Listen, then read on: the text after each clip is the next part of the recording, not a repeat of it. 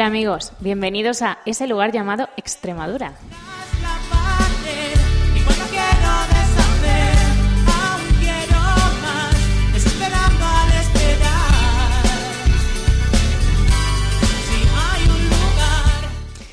En este programa recorremos aquellos lugares donde Extremadura tiene presencia a través de esas ventanas que son los centros extremeños, o popularmente conocidos como las casas regionales. El objetivo del programa es que tú, que nos estás escuchando, conozcas de primera mano qué son, quiénes los componen, qué hacen y qué nos ofrecen los centros extremeños y los extremeños en el exterior. Ciudades como París, Lucerna, Buenos Aires, Barcelona y así hasta más de 100 destinos donde Extremadura está presente en el mundo.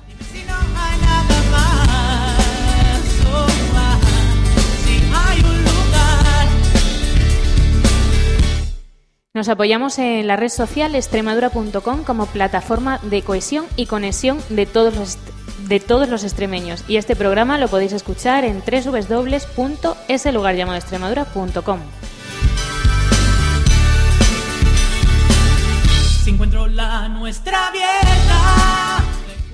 Son las seis y media de la tarde desde Badajoz. Saludos del equipo que hace posible el programa, al ESFO en el control técnico y al micrófono Susan Alcón. Comenzamos. Lugar. Dime cómo puedo encontrar ese lugar donde que no te va a buscar en realidad. Dime si no hay nada más. Buenas tardes, Badajoz.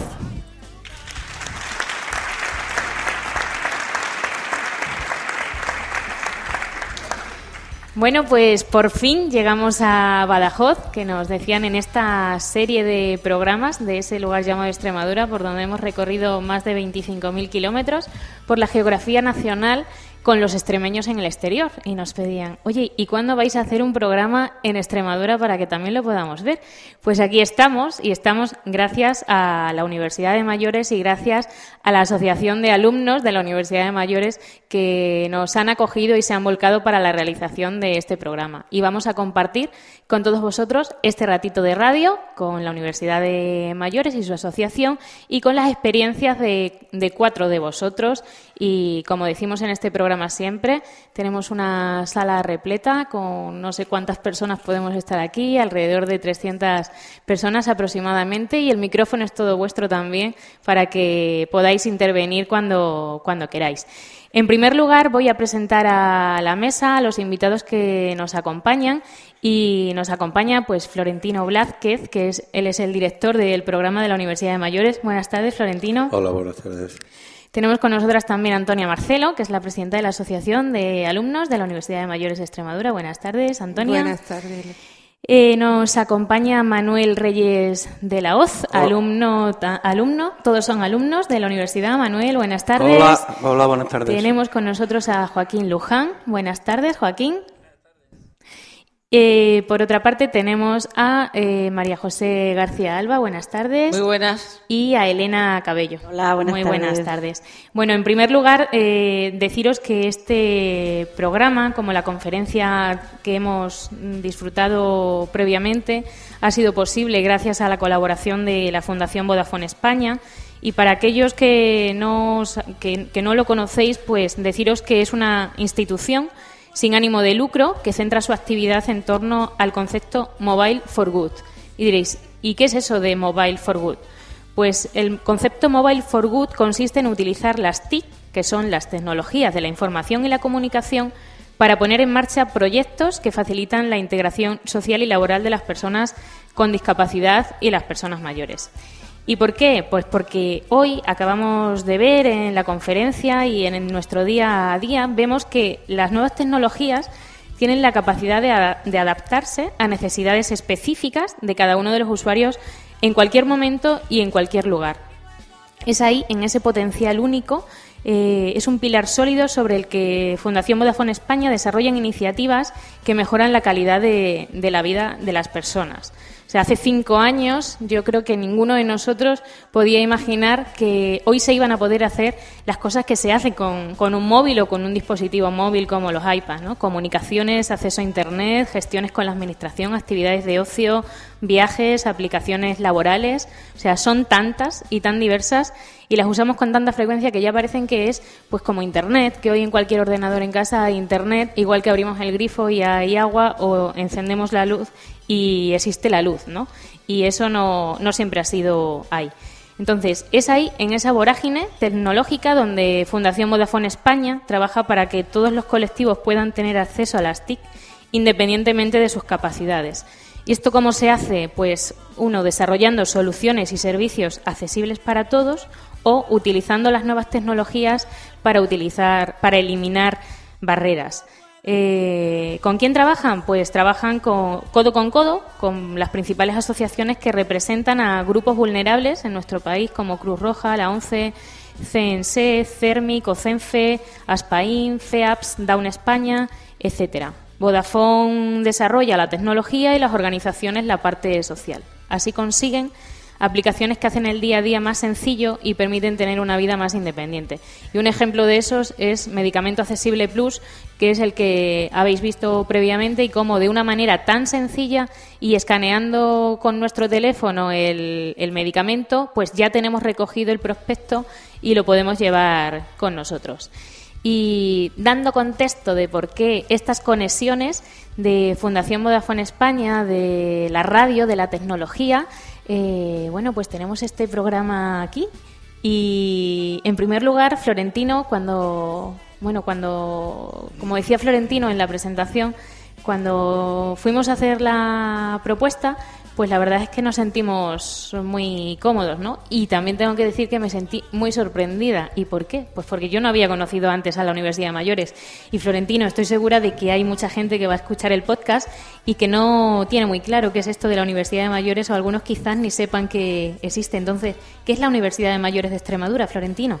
Bueno, pues la Universidad de Mayores de Extremadura es un lugar en la universidad donde mayores de 55 años pueden venir a recoger el fruto de, un profesorado que ha investigado, que ha aprendido eh, y puede transmitir, mm, diríamos que de alguna manera accesible, también en un esfuerzo de accesibilidad como la Fundación Vodafone España, eh, el conocimiento hacia los demás.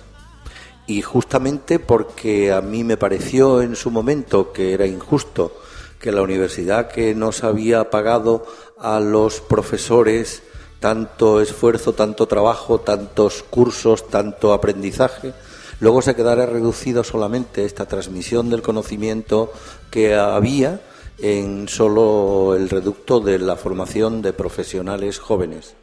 Y entendía que ese conocimiento podría ser muy interesante, muy atractivo y muy útil para personas que tuviesen tiempo y ganas de aprender. ¿Y cómo, cuándo, cuándo nace esta iniciativa? Pues ¿Desde cuándo viene, existe la Universidad de Mayores el proyecto yo lo presenté en el año 1997 y comenzamos en el, en el curso 98-99. Eh, justamente en enero del 99 fue, fueron las primeras clases, pero fue el curso 98-99 y hasta ahora son ya 17 años pues de, mucho provecho, de una expansión increíble, porque en aquel momento éramos 300 y muchas veces lo digo, perdón por, por los que me lo habéis oído, que soñaba algún día que en Extremadura pudiese haber al menos mil, mil personas en la Universidad de Mayores. Y este año hemos tenido 1950. Por lo tanto, pues se han superado con creces los objetivos iniciales y esperamos que continúen, continúen aumentando. ¿Qué número, sabemos, tenemos datos de cuántos mayores han sido los que han pasado por la Universidad de Mayores desde eso, sí, desde el año 97 creo que unos 4.000 aproximadamente, 4.500. No, no tengo la cifra exacta, pero sí, deberíamos tenerla porque tenemos todos los diplomas entregados, cada uno con su nombre, ¿no? Bueno, y en esa, en ese, alguien tiene un sueño eh, lo pone en marcha y con mucho esfuerzo y mucha tesón, pues empiezan a andar las cosas. Y de manera paralela a Florentino me encontré con Antonia, que aquí está Antonia, pero tengo que decir que han sido Antonia y Fernando y que Fernando eh, Alcántara lo tenemos por ahí, ha sido un colaborador inestimable también, que está la Asociación de Alumnos de la Universidad de Mayores y, que es uno de los pilares fundamentales y así me lo transmitió el director. Antonia, presidenta de la Asociación de Alumnos, ¿cuándo nace la asociación y qué es? Pues la asociación nacería aproximadamente hace 10 años, un poco más, un poco después de la, de la Universidad de Mayores y surgió con, por la idea de mm, aumentar la, aquellas actividades que la universidad no hace, como es el turismo y la y, el conocimiento de nuestra comarca sobre todo. Entonces se empezó a montar una serie de viajes donde los alumnos participan y no solo en los viajes y el- de la asociación, sino que la asociación también se ocupa de otras actividades que no tienes por qué ser socio de, de ellas, como es la, un certamen literario o un certamen de fotografía o el sexto certamen de pintura que estamos haciendo ahora mismo, se está, está montado ahora mismo en el Casino de Badajoz, que es eh, el, el sexto certamen de, en honor a Pedraja, nuestro querido profesor, que ahora mismo se encuentra un poquito en baja. Además, esa exposición tuve el honor de verla antes de, de- exponerla y realmente me quedé sorprendida y cuando, cuando decía que me había quedado muy gratamente sorprendida por, la por, por conocer la Universidad de, de Mayores, es cierto, ¿no? Porque em, cuando uno... O sea, nunca es tarde para seguir aprendiendo. No, todo lo contrario, porque lo que se demuestra aquí que cada vez cuanto mayor se es, más ganas tienen de continuar aprendiendo, porque hay un dato muy significativo. Mm, solamente en Badajoz, que hay 680, 700 alumnos, eh, hay 250 que han terminado los cinco cursos del programa y no quieren irse para casa y quieren continuar pues aprendiendo y para ellos eh, hacemos un posgrado, un- una, una asignatura nueva cada año, un programa de, de distintos contenidos, ¿no? Para que puedan continuar con nosotros, porque yo creo que todo aquel que tiene ganas de saber no se le puede mandar para casa, todo lo contrario. Creo que la universidad se debe sentir comprometida con todo el que quiera acceder al conocimiento. Y para eso estamos y nos esforzamos, aunque el número supera con creces a, a las posibilidades incluso físicas de, de espacio, nos las apañamos para que nadie, nadie se sienta eh, triste abandonando la universidad. Bueno, y eh, como esto es de Extremadura, en, el- en ese lugar llamado Extremadura, y extremeños en el exterior, y pues vamos a hablar de cuáles han sido las experiencias de los extremeños en el exterior de nuestros invitados. Y vamos a, vamos a seguir contigo, Florentino, que contabas tú, o bueno, vamos Sí. a dejarte para el último, vamos a Bueno, conocer la experiencia del resto de nuestros, de nuestros invitados. En primer lugar, tenemos a Manuel. Manuel, buenas tardes. Hola, buenas tardes. Bueno, lo primero de todo, ¿cuánto tiempo llevas tú en la Universidad de Mayores? Pues este es el segundo año. El segundo año. Sí. ¿Y cómo es tu experiencia? Pues muy gratificante, muy buena. Es una manera de seguir aprendiendo, de estar eh, continuamente en forma en el sentido de, estar al día. Y además creo que los profesores pues hacen eh, lo hacen muy bien y de una forma muy atractiva todo el tema de la transmisión de información y de, y de saber los veo también que están muy implicados porque la verdad creo que les, gusta también esa atención que nosotros les prestamos y está, hay una empatía muy grande entre el profesorado y los, y los alumnos. Creo que muy, muy buena experiencia. Hombre, hay una diferencia importante que no sé qué opinará el resto de invitados de la mesa, ¿no? Y también lo planteo al público, por favor, si alguien quiere intervenir, solo tiene que levantar la mano y le acercamos el micrófono. Cuando somos jóvenes y vamos a la universidad es porque después de estudiar tenemos que ir a la universidad y uno todavía no tiene muy claro qué quiere hacer. Cuando uno ya es mayor y ha pasado los 55 años y ha desarrollado ya su vida, ya sí sabe qué es lo que no quiere y a qué sí le quiere prestar atención, ¿no? Entonces, ahí hay una diferencia importante en esa atención y en esa empatía y, imagino que en esa conexión con el profesorado, ¿no? Sí, sí, sí. Se nota muchísimo. mm, Yo lo veo que, que mm, eso, que, que tienen una, una forma de transmitir. Además, ellos mm, muchas veces lo dicen inclusive de que, que les gusta, ¿no? Pues esa atención que, le, que se les presta. Y, y, en fin, mm, hay una cuestión clarísima, lo que tú has dicho antes, cuando eres joven tienes que ir por obligación y ahora vamos por, por, por puro placer, por Claro. puro placer y entonces lógicamente la atención que prestamos es muy, muy alta y, y mucho, mu- de mucho interés. Bueno, Manuel, ¿tú sales de Extremadura en qué momento? Pues bueno, salí primero a estudiar, pero luego, digamos ya definitivamente salí pues con 27 años.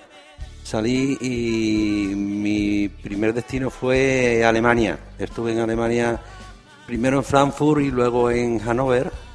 Durante tres años en total estuve. Mi trabajo bien es verdad que no era, o sea, no fui allí como un emigrante más, sino que yo iba pues con un trabajo ya porque eh, trabajaba para una entidad bancaria, la cual pues me ofreció irme allí durante un tiempo pues eh, captación de clientes y convivir con la gente y captar, captar clientes allí, ¿no?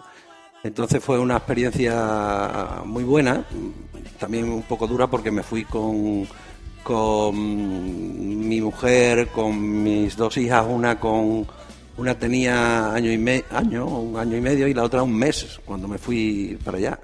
El viaje fue, pues, fue ese viaje, primer viaje fue eh, de aquí a, a a Valencia, Alcántara, para coger el tren que venía de Lusitania, eh, que venía desde, desde Lisboa a, llevarnos a Madrid. En Madrid, en Atocha, coger un taxi, montarnos en el avión. En el avión nos, fuimos hasta Frankfurt. En Frankfurt me entregan la empresa un coche y a vivir y, a, a Hannover, a un sitio con toda la familia. Todo eso con cinco, con cuatro personas y una con un mes. Entonces una, una experiencia un poco, eh, en fin, dura hasta que nos situamos y, fin, luego, pues muy bien, porque eh, es una experiencia muy enriquecedora, convives con muchísima gente, ves cómo están, mm, ves su problemática, muy dura, muy dura en algunos casos, ves el desarraigo, sobre todo familiar de algunos casos que eran mal, eh, en fin. Vamos a compartir esa experiencia, luego entre todos vamos a para, para que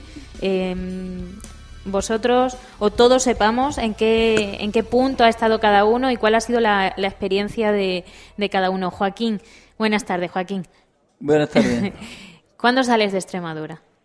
Yo salgo de Extremadura en el año 66. Formo parte de una generación donde las perspectivas no eran muy buenas. Yo acababa de, de salir de la mili y yo veía que aquí en Badajoz, desgraciadamente, no veía futuro. Y mira por dónde vino una persona de unos grandes almacenes a fichar, valga la expresión, a una a dependientes porque estaba en plena época de expansión esos grandes almacenes y estábamos muy considerados los andaluces y los extremeños en Madrid entonces en las grandes superficies como consecuencia de que nosotros éramos dependientes lo que ahora se llamarían polivalentes. Eh, ¿Qué quiere decir eso? De que vendíamos desde un par de calcetines, vendíamos un traje de señor eh, o de caballero o un guipur para, para el manto de una, de una novia. O sea, como se suele decir que uno vale para un roto y para un descosío, ¿no? Efectivamente.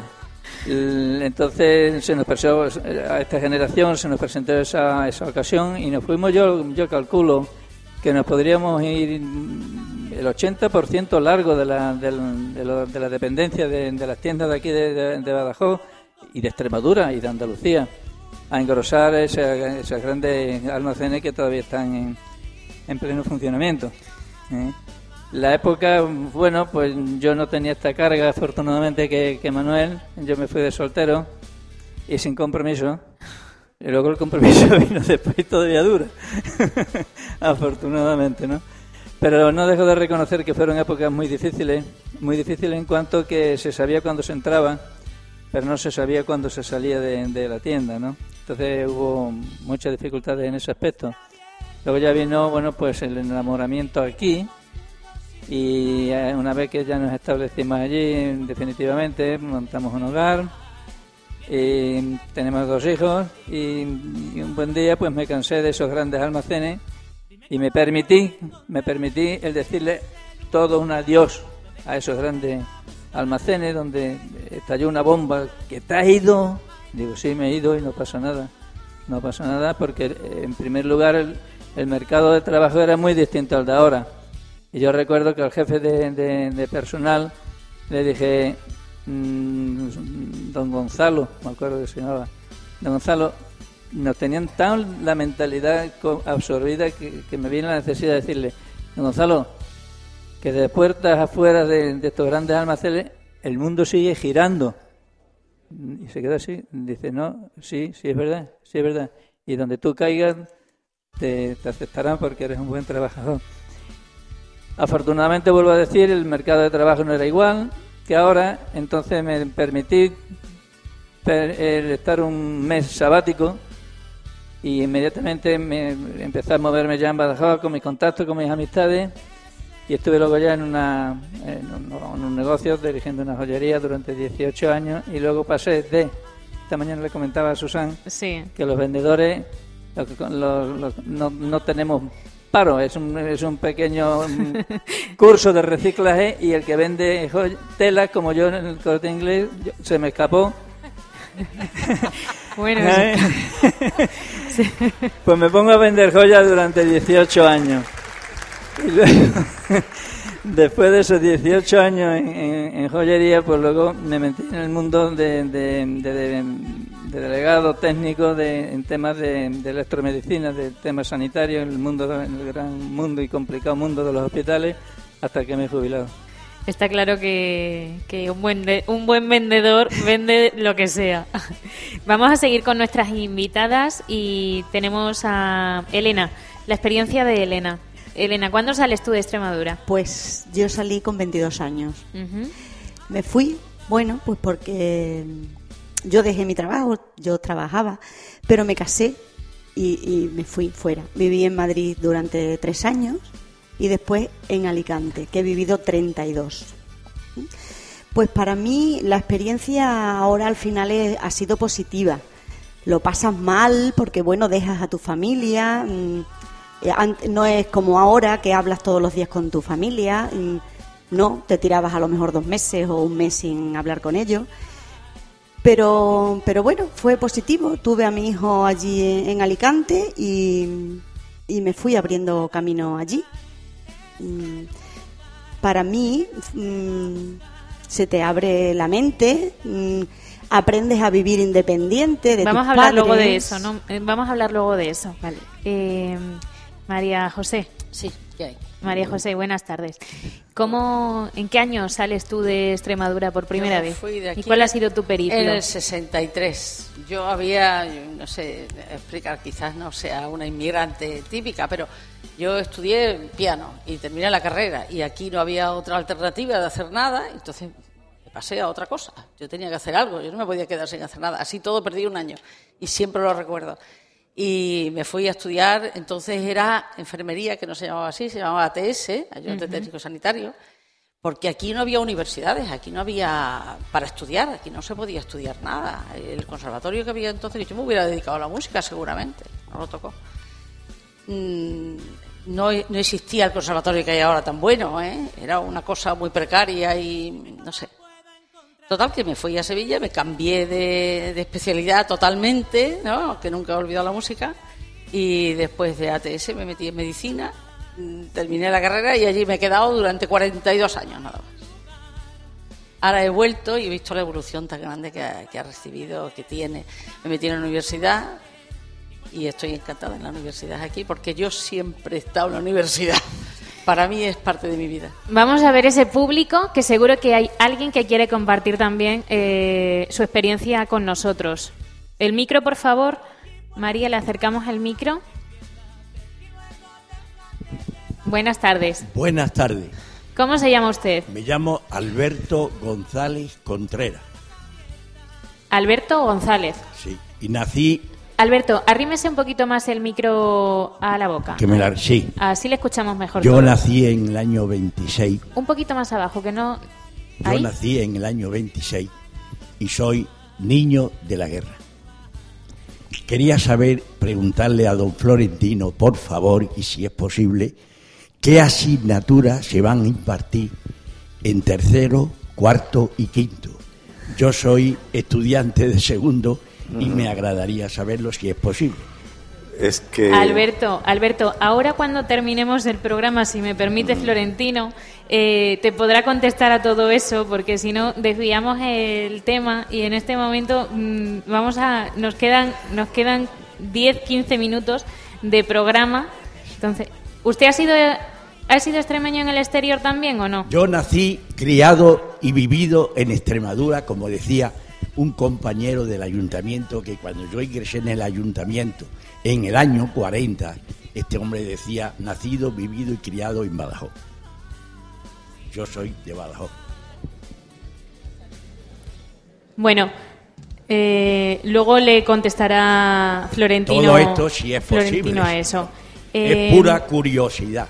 Muy bien. ¿Hay alguien, algún extremeño en el exterior que quiera compartir su experiencia con nosotros? Le acercamos el micro a, a la señora. Muchas gracias, Alberto. Ay. ¿Y quién más? A ver, buenas tardes. Buenas tardes. Acérquese un poquito el micro a la boca. Me llamo, me llamo Paquita. Paquita. Sí, soy extremeña de nacimiento Sí. y prácticamente criada en Barcelona. O sea, yo volví aquí en los años noventa y pico, cuando me quedé viuda. Porque el- mi hijo pequeño vino a la- una de las últimas milis que hubo. Y entonces pues ya me quedé con él. Y aquí me quedé. Empecé en la universidad en la segunda promoción.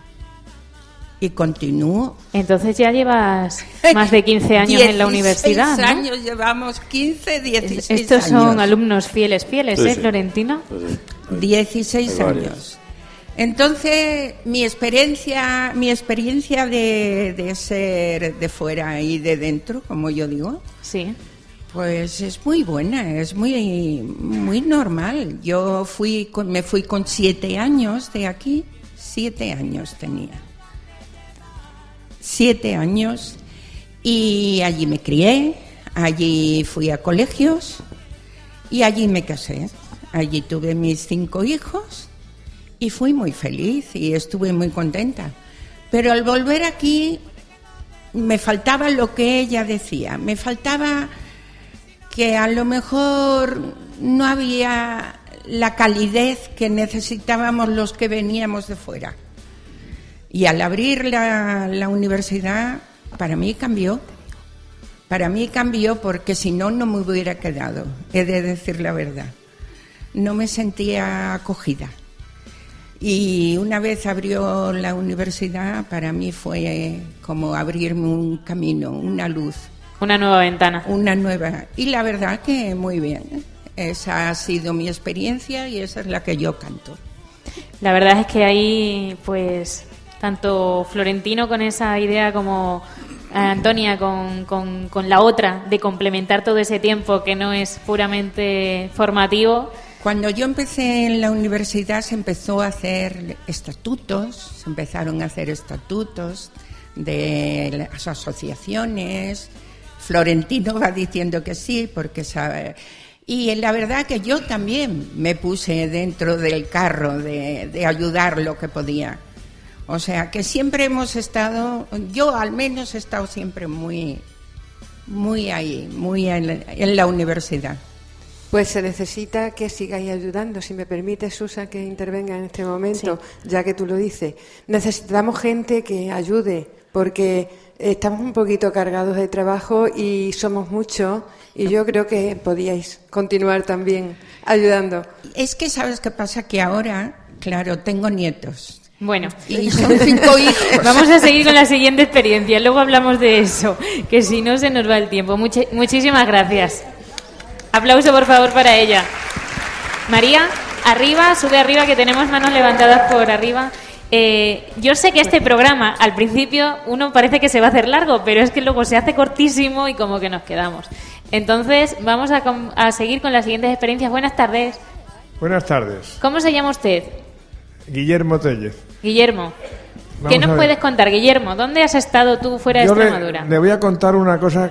Yo soy un alumno atípico A ver, porque yo estoy en la Universidad de los Mayores por una sencilla razón, por continuar en la universidad. Yo soy profesor jubilado de esta universidad y he querido seguir en ella. La única forma que tenía era esa. Yo no he sido emigrante como tal, pero sí es cierto que he vivido muchos años fuera de Extremadura. Estudié con los maristas en Mataró y en Barcelona. Estudié el preuniversitario en Madrid, la carrera en Madrid, hice la especialidad, de allí fui a Sevilla y de Sevilla por fin pude volver a Badajoz en el año 74. Desde el 45 hasta el 74 vivía fuera de Extremadura. Y nada más, solamente decir eso, que la universidad para mí es mi vida, que desde el año 60 que ingresé en la Universidad de Complutense de Madrid, después pasé por la de Sevilla y hoy estuve en la de Extremadura desde el 74, ha sido para mí mi casa y mi vida, junto con mi familia. Muchas gracias. Muy bien. creo que con este programa vamos a incrementar el número de alumnos en la Universidad de Mayores para la siguiente promoción. ¿eh? Sin duda. Hola, buenas tardes. Hola, buenas tardes. ¿Cómo te llamas? Mi nombre es Juani Juani. Y yo mm, soy eh, castellana de Guadalajara. Sí. Pero mi esposo era de aquí de Extremadura y yo no sé qué tendrá Extremadura que todos los amigos de él que estaban estudiando en Madrid, que es donde lo conocí porque yo me fui a los nueve años a Madrid, se vinieron para su tierra y yo me vine muy joven. Entonces, pues claro, eh, yo sin familia y tan joven aquí, me costó hacerme a Extremadura. Y ahora voy a mi tierra y digo, pues en mi, y me dicen, uy, allí en Extremadura hace mucho calor, ¿verdad? ¿verdad? Digo, oye, depende de, de donde estés, digo, porque tienen unos campos preciosos que corren unos aires que no veas y se está de maravilla. O sea, que tiene como la fama de que en Extremadura, digo, Extremadura hay que conocerlo. Y estoy encantada de estar aquí en Extremadura. Entonces, eh, un valor añadido a todo lo que habéis comentado de lo que aprendemos en, en la universidad, que nos hace mm, recordar lo que ya han pasado años, que lo tenemos un poco olvidado y, y estamos aprendiendo muchas cosas, es un valor añadido lo que nos ha proporcionado a muchas personas que tenemos quizá algunas cosas que nos hayan podido ocurrir en nuestra vida, que al encontrarnos yo, mm, que soy de fuera, que no tengo familia nada más que un hijo aquí, tengo otro fuera, que toda la gente que nos encontramos aquí somos como una gran familia. Entonces, eso nos ha ayudado mucho en, la vida de muchas personas a seguir adelante y, y darnos un aliciente muy grande, que eh, a lo mejor estábamos, pues no sé, en casa allí deprimidas o recordando cosas que, que venimos aquí y, y aparte de, de lo que estamos aprendiendo, lo que nos está dando a nuestra vida, la universidad. Muy bien. Bueno, Antonio, yo casi que estoy deseando cumplir 55 para, Sí. para apuntarme a la universidad y a la asociación de alumnos, ¿no? Por supuesto, yo estoy encantada con la asociación de alumnos. He conocido una cantidad de gente impresionante, tanto como, los- como profesores, porque los profesores a nosotros nos miran de otra forma que miran a sus alumnos de, de jóvenes. Nos miran de otra, de otra forma, nos tratan con mucho cariño y, y de verdad que lo- la, la- la compañía que nos damos unos a otros, hay mucha gente que está sola. Ten en cuenta que a partir de los 55 Mucha gente hay separada, hay viudas, hay viudos. Eh, los hijos son mayores, ya están fuera de casa, están en la universidad o están trabajando. Y hasta que, como comentaba ante la compañera, hasta que los nietos nos empiezan a llamar, ahí hay, una, ahí hay un vacío, una época en que tenemos que venir aquí. Y ya llega el momento de los nietos y muchas veces decimos, pues, ¿qué preferimos? y cuesta un poquito de trabajo, pero por eso hay mucha gente que lleva 16, 17 años en la universidad. Yo llevo 6, o sea que pienso quedarme aquí por muchos años más.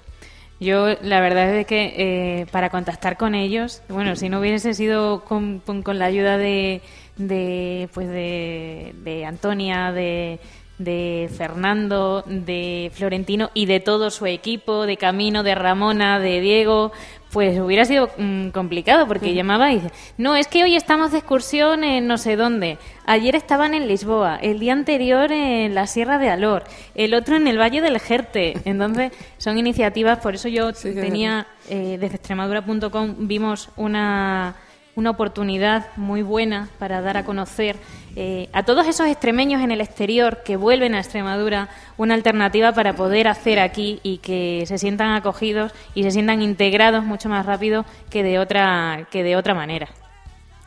Sí. Si me permites, si me permites, eh, un objetivo eh, no prioritario, pero sin duda que se provoca y que es eh, de reconocimiento general, es que esto es un centro de, de acogida, de convivencia, de amistad, de compañerismo y, evidentemente eso es muy sano, eso, como decía la compañera de Guadalajara, pues eh, claro que evita eh, que el tiempo de ocio pase con preocupaciones, etcétera, y aquí pues pase atendiendo a cosas interesantes, atendiendo a la cultura, atendiendo a la amistad, atendiendo a los viajes de estudio que efectivamente tanto la asociación como el propio programa hace sus viajes de estudio. Hoy, por ejemplo, solo estamos primero, segundo y quinto porque tercero y cuarto están en su, en su viaje de estudios. Un, un curso está con el profesor Corrales, creo que en Monfragüe, y el otro pues en algún otro sitio pues conociendo in situ lo que se estudia en la asignatura de ecología que no sé si será de tercero no me sé el programa de memoria pero usted tendrá historia del arte usted tendrá literatura tiene historia moderna historia moderna etcétera. Es decir que no, le, no se preocupe que serán tan buenas o mejores como las que ha tenido este año Tenemos una, una, una- una experiencia más de alguien del público que quiere compartir. Tenemos una, dos, tres. Creo que vamos a hacer un poquito más largo el programa si, si no tenéis inconveniente. Micrófono. Ahí. Sí, buenas tardes. eh, buenas tardes. Buenas tardes.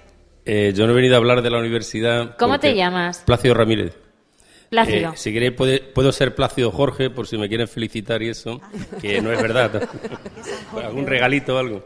Bueno, fuera de broma, yo no vengo a la universidad, me gustaría ser alumno, porque sé y, y lo sigo, sobre todo por Antonio Marcelo, Tomás Almena y algunos compañeros que están aquí, eh, Fernando Alcántara, que se montan una furriola, eh, la mejor eh, término de la expresión, magnífica, ¿no? unos viajes magníficos, pero quería hablar de migración, que es lo que me han dicho que, que Sí. tocaba hoy, ¿no? ¿Cuál ha sido tu Entonces, sí, experiencia, yo, mi Plácido? experiencia, pues, soy hijo, niño emigrante, hijo de emigrante y ahora, por cierto, también padre de emigrante. Tengo una de mis hijas en Inglaterra trabajando. Eh, mi padre emigró a Alemania, como tantos otros, tantos miles y miles de extremeños, en el año 63. El hombre, en vez de progresar, porque eh, vino, vino enfermo y nos trasladamos toda la familia a Madrid. Mi hermano y a mí nos ingresaron en colegio de auxilio social, tuvimos la suerte de... En fin, no quiero hablar tampoco porque sería muy largo de explicar, pero luego me tocó vivir una experiencia muy hermosa que se habla aquí de hogares extremeños, centros extremeños, y sigo en contacto con ellos, a pesar de que ahora también soy, como me definía un crítico amigo mío, emigrante en mi propia tierra, porque sigo estando aquí, pero mi familia, mi madre que vive, eh, mis hermanos, mis tíos, mi, eh, están en Madrid, o sea que sigo siendo emigrante en mi propia tierra. Y lo que quería decir de, lo- de los hogares extremeños, yo fui uno de los fundadores, mm, jovencísimo, en el año 81, de la Casa Extremadura de Leganés. Muy bien. Eh, eh, trabajamos mucho y conocí la explosión de hogares extremeños porque entonces solamente existía la el hogar extremeño de Madrid en Gran Vía 49, que sigue existiendo, la cuarta planta. Y eh, eso existe del año 60 y tanto. Pero luego en el cinturón, sobre todo en la zona sur de Madrid, eh, empezaron a nacer casas regionales, ¿no? Como había muchos extremeños, en Leganés concretamente, que los contábamos, los contamos, digo, el censo, había 54.000 extremeños. Eh, entonces, pues nació la Casa Extremadura en el año 81 en Leganés, fue Labrada, Móstoles, Getafe, Alcorcón, eh, y luego ya pues incluso Alcalá de Henares, Torrejón de Ardós, fue Labrada, digo ellos, porque Yo que soy poeta me tocó ir a muchos de esos sitios a, dar recitales, cantautores, en, aquella época, por Luis Pastor, Pablo Guerrero, etcétera, etcétera. Y la verdad que fue una experiencia mm, buenísima y, maravillosa, ¿no? Porque era una forma de encontrarnos pues extremeños de, muchos de muchos lugares, de Cáceres, Badajoz, de diferentes pueblos, y bueno, nos llamamos paisanos, ¿no? Todos, fuese uno de, de la Surde o de Tierra de Barro, maravillosa. Y de hecho sigo en contacto, ahora desgraciadamente o por suerte, ya me invitan cuando son los 25 años, los 30 años, y digo, ¿cómo vamos envejeciendo, no? A, a inaugurar algo, unas jornadas culturales, etcétera, etcétera, ¿no? Eh, siguen en pie, lógicamente ya han envejecido y los jóvenes no tiran igual, ¿no? Pero efectivamente hay un sentimiento cuando se está fuera de extremeñismo que no podría expresarlo con palabras, sinceramente. Y bueno, Eh. me, me aflora, me emociono incluso de recordar esa época porque fue muy bonito a pesar de lo difícil que era la emigración, ¿no? Imagínense, pues, como le pasaría a muchos extremeños viviendo en una casa, pues a veces dos familias, ¿no? Y, ac- y se acogía a casas de acogida, eh, muchas de esas casas de otros inmigrantes, de paisanos que volvían, y bueno, pues a veces en colchones, etcétera, etcétera, ¿no? Por lo menos yo viví esa experiencia en los años sesenta y pico como, como un niño que era, ¿no? Nos Y queda no claro. sé si con eso he aportado algo y no quiero alargarme, efectivamente. Lo has. Volveré, muchas gracias. Lo has descrito perfectamente, es la experiencia que, que así es. En, en todo este tiempo que hemos recorrido eh, España con ellos y efectivamente eh, Leganés, Madrid, eh, ahí actualmente dicen que hay unos 500.000 extremeños en Madrid y hay unos 800.000 repartidos por todo el mundo. Y Plácido, como poeta que eres, un verso corto para, para deleitarnos a nosotros con eso. Para todos los extremeños que están fuera también. A ver, ¿qué se te ocurre? No digo que un abrazo y un beso fuerte para todos los extremeños si nos escuchan o nos pueden escuchar que están fuera repartidos en todos esos hogares extremeños. También hay en, en- en el norte, por supuesto, en, eh, en Navarra, que yo estuve en alguna ocasión por recitales y tal, en, en Zarau, en Pamplona, o sea, en Pamplona ya lo he dicho, efectivamente en Bilbao, en, en- la zona, en Cataluña igual, en Valencia. Y luego, de hecho, pues últimamente está un poco parado el tema también porque hay una federación de asociaciones extremeñas también y de hecho yo participé muy jovencito en, en el Congreso de, de Migrantes que fue en el 82 en, en, en Mérida. Me parece que no se ha celebrado incluso alguno más porque es cierto que va perdiendo fuelle. Los jóvenes no tiran, ya los jóvenes pues se sienten, no tienen el, el, el- el corazón ese en Extremadura, ¿no? O- Es una situación lucha. diferente. También ha cambiado mucho, ¿no? Igual que hablaba el compañero antes del tema laboral, incluso ha cambiado Vamos mucho. a hablar de eso ahora. Eh, Plácido, un, ver- un verso, ¿te atreves? Un beso. ¿Te atreves o no? ¿A qué? Un verso. Un que nos, re- Ah, nos un verso. recites algo. Hombre, ¿Queréis que recite algo? yo mm, en la migración recité muchas cosas sobre Extremadura, ¿no? Y me pedía siempre eh, las nucleares, eh, era un poema en Castúo, ¿no? En Castúo de esa época, y de mis lecturas con, con de Chavizo, de Gabriel Galán, y lo poco que aprendí de, de mis padres, ¿no? Quizás, pero no sé si me atrevería, recitaba siempre de memoria. Había mucha de Extremadura, esta es mi Extremadura, la que nunca calla aunque esté muda, la que en el arado canta cuando el sol madruga. Esta es mi Extremadura, donde unos recogen lo que otros sudan, vestida de esperanza, vestida de amargura. Que el mismo sentimiento salga de cada corazón, que de cada garganta salga, salga la misma voz. Cambiemos esta Extremadura. Eso hablo del año 80 o 70 y pico.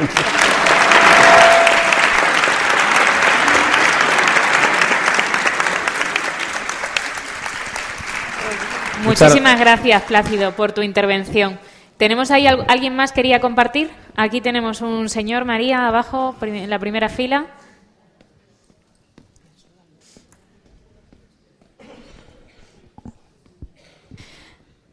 La verdad es que tal, ha sido tal como, co- tal como lo ha contado Plácido, eh, como os decía, son 104 centros los que hay actualmente a nivel nacional, eh, con cinco federaciones, Euskadi, Cataluña, Madrid, Valencia y Andalucía. Hemos recorrido 30.000 kilómetros durante un año, o sea, tenemos una experiencia.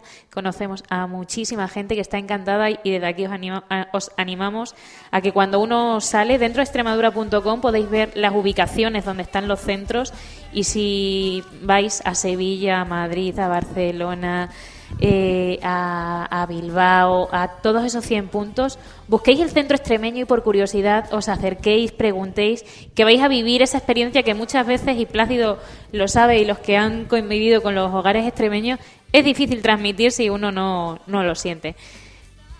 Aquí, ahí también podéis escuchar todos los programas y conocer a cada centro, que este es el programa número 54, y, y conocer un poquito más de cerca a cada uno de ellos. Buenas tardes. Buenas tardes. ¿Cómo te Eh, llamas? Además de los valores que se han puesto aquí de, relieve, hay que decir que vivenciamos la solidaridad. Se crea un proyecto, aunque no con carácter oficial, de apoyo al Banco de Alimentos de Badajoz, que se llama el Kilomé. Es simplemente para dar las gracias al, al aporte que todos, todos los, los compañeros han hecho para esta magnífica obra. Muchas gracias. Bueno,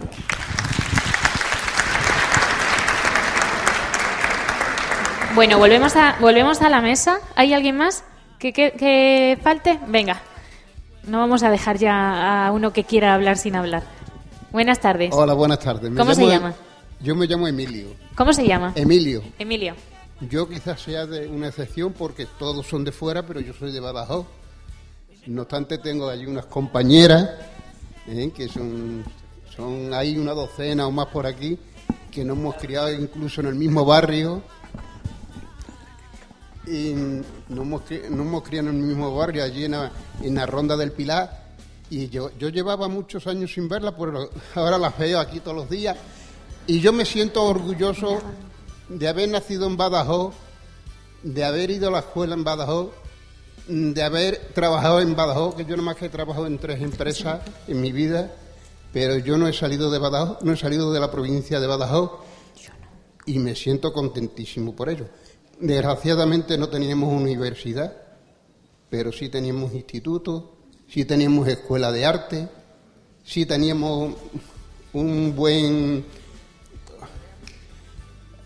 el, donde se estudia la música. Conservatorio. un, un buen conservatorio, perdón, se me van algunas veces las ideas. Un buen conservatorio. Y ahora y antes. Si antes, si antes era chico, ahora es grande porque lo hemos hecho nosotros. Bueno, no entremos en esa discusión, sigamos, que si no... porque lo, porque lo hemos hecho porque lo hemos hecho nosotros. Y yo nada más yo estoy muy contento de estar en la universidad y, y pediría quizá bueno es mucho pedirle a Florentino pero hay hay temas que, que no- se nos hacen muy cortos. Hay temas hay temas y hay profesores que necesitan más tiempo y nosotros pediríamos que se prolongasen. Yo no voy a decir cómo, ni cuándo, ni, ni quiénes, pero está en la mente de- y me están mirando porque yo soy uno de los que más relatan y allí están todas ellas que me que me están asentando si son si son las 12 que están ahí A ver. A ver. Hay Gracias por su intervención, Florentino. Con, sí, con tu permiso. Hay tantas cosas interesantes para aprender que no caben todas en el programa. El programa tiene cuatro asignaturas el primer cuatrimestre y cuatro asignaturas el segundo. Ocho asignaturas cada curso hace cada alumno. Claro, si hacemos ocho asignaturas, caben 12, 14, 12, 13 eh, sesiones de hora y cuarto. Y no caben más. Y no caben más. Entonces, eh, pues mm, cuando me dicen, ¿podría, podría mm, volver este profesor? Porque nos ha dicho que se ha quedado sin cosas, eh, con cosas por decir. Pero, y yo, y yo les digo, dime qué asignatura quitamos.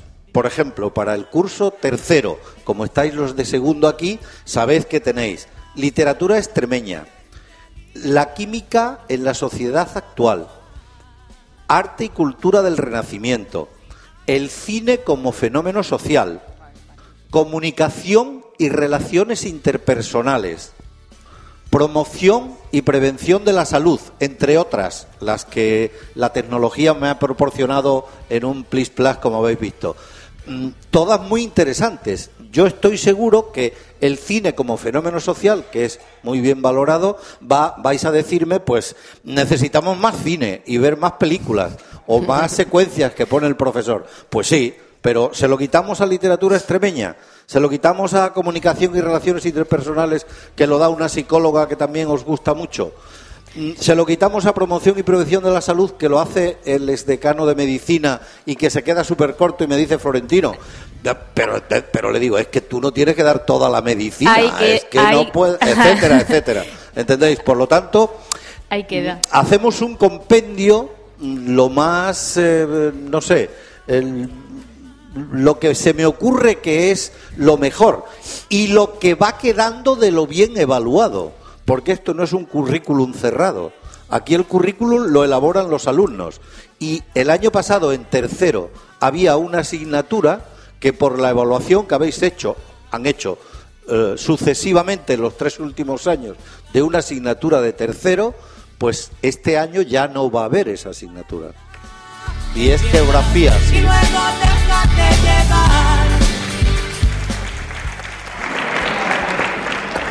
Como veis, este es un programa abierto, dinámico y depende de lo participativo que sea el público, pues así va. Antonia. Yo quería seguir como el, el programa es sobre la emigración. Sí. Eh, yo eh, me siento emigrante en la misma tierra, puesto que nací en un pueblo y vivo en Badajoz desde que tenía 11 años. Eh, pero yo lo que quería la- compartir con vosotros la experiencia es co- desde aquí, como, mm, cómo, cómo se vive la emigración desde tu propia carne, puesto que mi madre eran ocho hermanos y siete emigraron, mi padre eran cinco hermanos y cuatro eh, emigraron. Por tanto, tengo familia en Alemania, en Francia, en Bilbao, en Barcelona, en Madrid, en Alicante y en Andalucía. Lo que quiere decir que yo, ni mis propios primos, hermanos, no os digo ya, por la edad que tengo, esos tienen hijos y nietos. O sea, tengo primos hermanos a los que no conozco. Yo me siento eh, de los perjudicados por la emigración, porque me siento partícipe de la, de la emigración.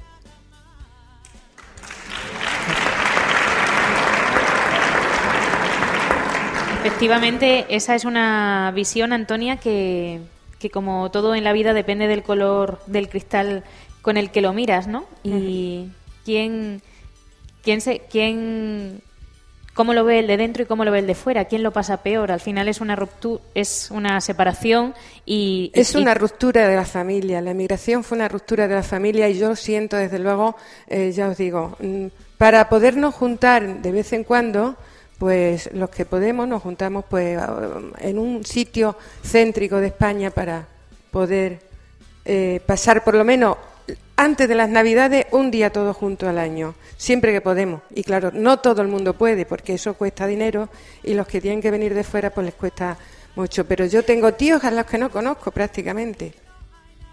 Eh, Joaquín. Bueno, yo aparte ya de lo que se ha comentado aquí, sigo con el tema de la emigración. Es muy duro, es muy duro el desarraigo de la familia. Pero esta mañana comentando con Susan, eh, eh, se ha hecho un comentario en cuanto a que de esos 800.000 extremeños que hay, no necesariamente son todos de un nivel cultural más o menos bajo. No, no, no, no. Eh, eso es lo quizás lo que se pueda transmitir por no sé qué razón, pero hemos dado grandes hombres en- al resto de España. No, no me voy a, a, a- a retrotraer a las Cortes de Cádiz, no, no me refiero a eso, que la hicieron también los extremeños, no. Me refiero de que cuando yo estaba en Madrid, por ejemplo, el, el subdirector de esos grandes almacenes era un vigeriego de aquí de Badajoz. El asesor jurídico de entonces, de, de que era eh, de toda esa eh, grande empresa, era también de la familia Conejos de- del pueblo de la Calzada. Había en Madrid un eminente eh, cirujano que era hijo de don Pascual el de, la, el de la dulcería, que por cierto de una calidad humana impresionante, lo tengo que decir. Eh, cualquier pacense que, que se acercase a la Fundación Jiménez Díaz iban a busca de, en busca de este cirujano. Esto así a grosso modo, en plan rápido, pero que hemos dejado mucho, mucho de lo mejor de, también de esta tierra y esos valores humanos. Y necesariamente me tengo que acordar de,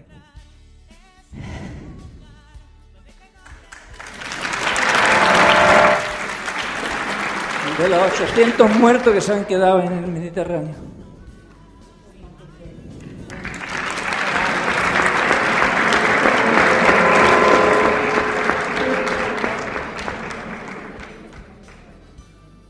efectivamente, comparto completamente, compartimos desde extremadura.com con, contigo esa, esa visión, Joaquín, porque mm, la emoción es algo que, que hemos vivido programa tras programa, eh, cómo cada uno de, de las personas que han participado pues llegan a emocionarse recordando esa vivencia y eso que la emigración de hoy y esa, esa mención para, para, para el barco y para el Mediterráneo, vamos, para el barco, Con una para, para el accidente del con una particularidad que no pensemos que son la escoria de cada tribu, de cada son los más preparados, la sangría humana que tiene África y esas naciones, ese vacío que están quedando, eso no van a prosperar en su vida porque lo mejor se les va. Efectivamente, la actitud de emprender, de salir,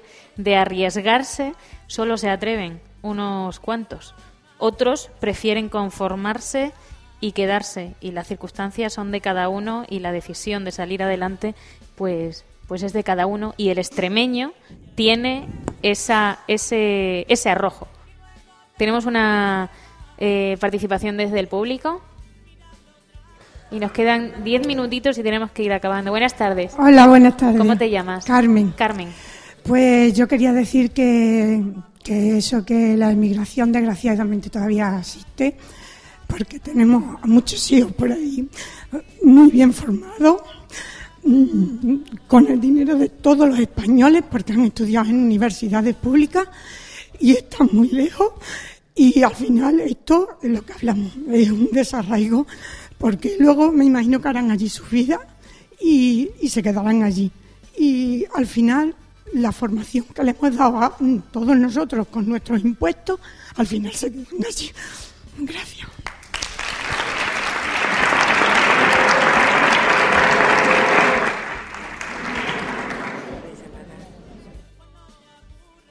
Eh, así es, la verdad es que, eh, la- que vamos por, por aportar algo. Sí, a ver, María José. Esto, ¿no? Sí, Está cerrado.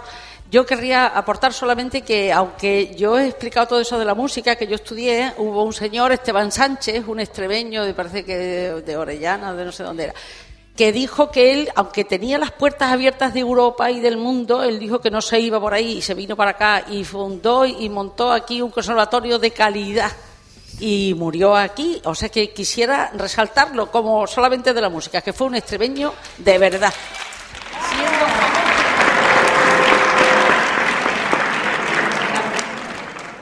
También tengo que decir, igual que he dicho antes, que solo unos cuantos se han atrevido a, salir, a buscar, a, a crecer y a mejorar su vida.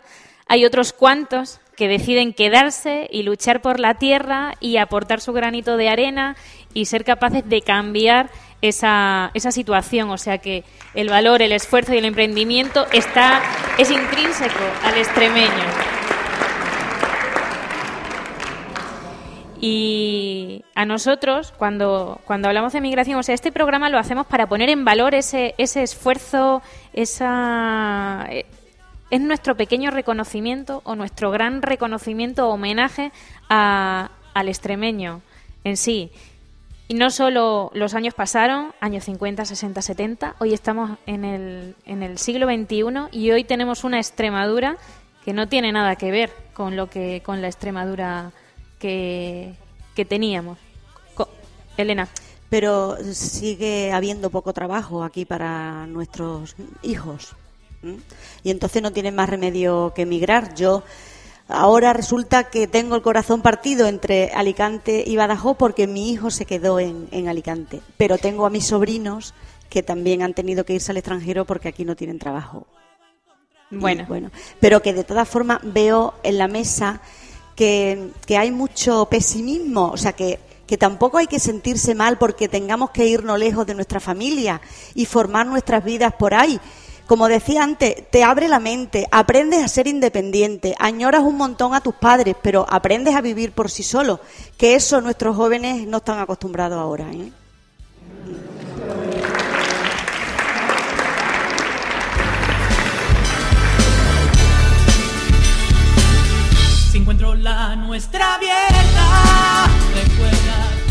Bueno, el programa llega a su fin, no, no tenemos tiempo para más, pero sí, desde aquí eh, os emplazamos a que cuando queráis podemos volver a hacer otro programa y estaremos encantados de estar aquí. Quiero agradecer muy especialmente a, a vosotros por vuestra asistencia, para el público que se ha portado fenomenal y que ha participado muchísimo. Muchísimas gracias al público. Muy bien.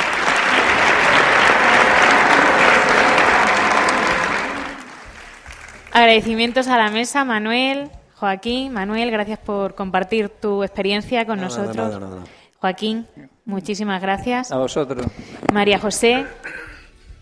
Eh, Elena, Gracias, muchas gracias. gracias a ti, Susana. Eh, Antonia, por vuestra inestimable colaboración con la que me- nos gustaría se- seguir contando y, Claro. y seguir participando y ayudando a... Ha sido un placer estar aquí con vosotros y lo hemos pasado divinamente. Yo animaba mucho y he mandado muchos mensajes para que no dejaran de venir porque sabía que iba a ser un día entrañable, creo. Sí. Muchas gracias. Y Florentino, director del programa de la Universidad de Mayores, muchísimas gracias por haber dan- por haber dar- por haber habernos dado esta oportunidad. Nada, la oportunidad la volvéis a tener cuando queráis, porque estoy seguro que a nuestros alumnos les interesan los temas de, de este de este calado, como, como el compromiso y el, el problema de la emigración extremeña. Pues ahí con eso nos quedamos.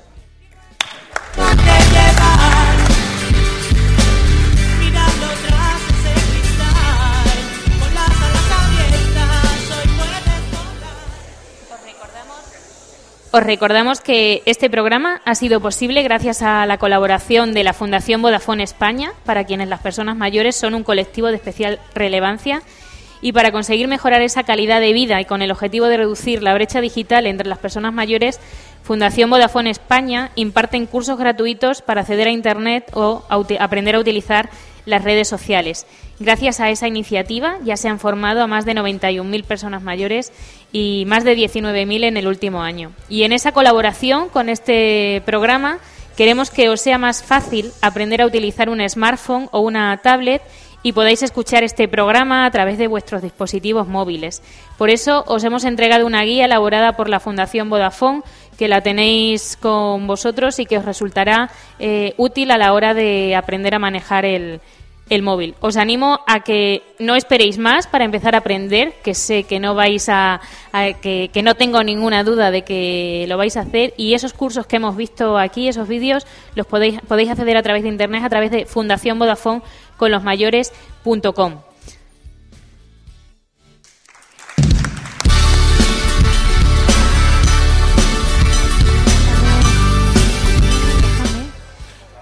Nos apoyamos en extremadura.com como plataforma de cohesión y conexión para todos los extremeños. Este programa lo podéis escuchar en www.eselugarllamadoextremadura.com. Gracias al equipo que ha hecho posible el programa, Alejandro de Mena en la fotografía y el vídeo y a María Díaz con la asistencia, Alejandro a, al Esfo en el control técnico y al micrófono Susan Alcón. Y muchas gracias a todos vosotros. Mañana descubriremos un nuevo lugar de Extremadura en el mundo. Gracias.